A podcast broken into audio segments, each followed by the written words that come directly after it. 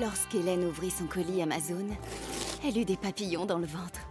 Ce double compartiment, ces huit modes de cuisson, c'était la friteuse sans huile de ses rêves, à un prix si bas qu'elle ne put résister. Ça mérite bien 5 étoiles. Des super produits et des super prix, découvrez nos super offres dès maintenant sur Amazon. Radio Classique, l'édito politique avec le Figaro. Et surtout avec Guillaume Tabar. Bonjour Guillaume. Bonjour Renaud. Plusieurs manifestations ont eu lieu hier contre la vaccination obligatoire et contre le pass sanitaire. Sont-elles marginales ou une vraie contestation est-elle en train de monter dans le pays? Écoutez, ces manifestations sont minoritaires hein, et par certains de leurs slogans outrancières, mais on aurait tort, ou plutôt le gouvernement aurait tort de les ignorer.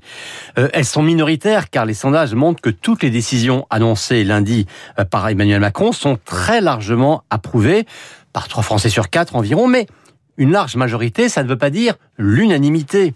Et un exécutif se doit de le prendre en compte, euh, pas pour renoncer ou pour reculer, mais pour reprendre sans cesse le travail de pédagogie.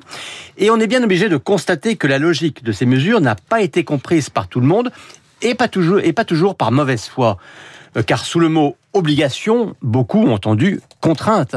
Et derrière le pass sanitaire, certains ont compris nouvelles interdictions, alors que la logique, au contraire, c'est plus de vaccination, plus il y aura de vaccination et le plus rapidement possible, et précisément plus on pourra conserver le maximum de liberté et d'activité. Guillaume, les oppositions qui s'expriment sont-elles surtout politiques? Écoutez, il y a des incompréhensions, des peurs qui sont compréhensibles, mais il y a clairement des opérations politiques qui cherchent à surfer sur ces contestations.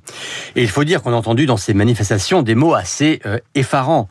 Euh, quand on entend dire que la France est en dictature, on a quand même envie de conseiller d'aller faire un tour à Cuba ou en Corée du Nord, ou de relire le livre noir du communisme pour comprendre ce qu'est vraiment une dictature. Euh, quand on assimile le pass sanitaire à l'étoile jaune, on a presque honte d'avoir à rappeler que dans un cas, on cherche à sauver des vies quand dans l'autre, on conduisait à la mort.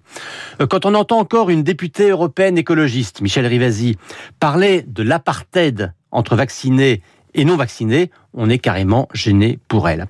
Alors par ces outrances, ceux qui contestent les décisions du gouvernement, eh bien, nuisent au débat légitime celui-là sur la question des libertés individuelles et des libertés publiques au regard d'une urgence sanitaire, ou dans un autre domaine d'ailleurs, au regard d'une menace terroriste.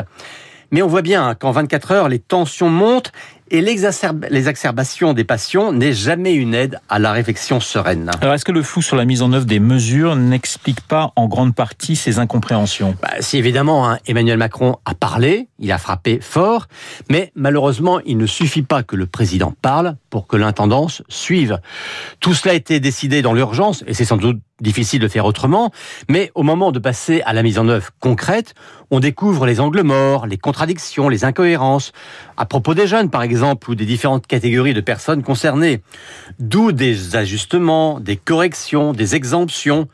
Euh, cela aussi, c'est inévitable, mais plus vite tout, sera, tout cela sera clarifié et mieux cela sera. Et ça, c'est la responsabilité du gouvernement.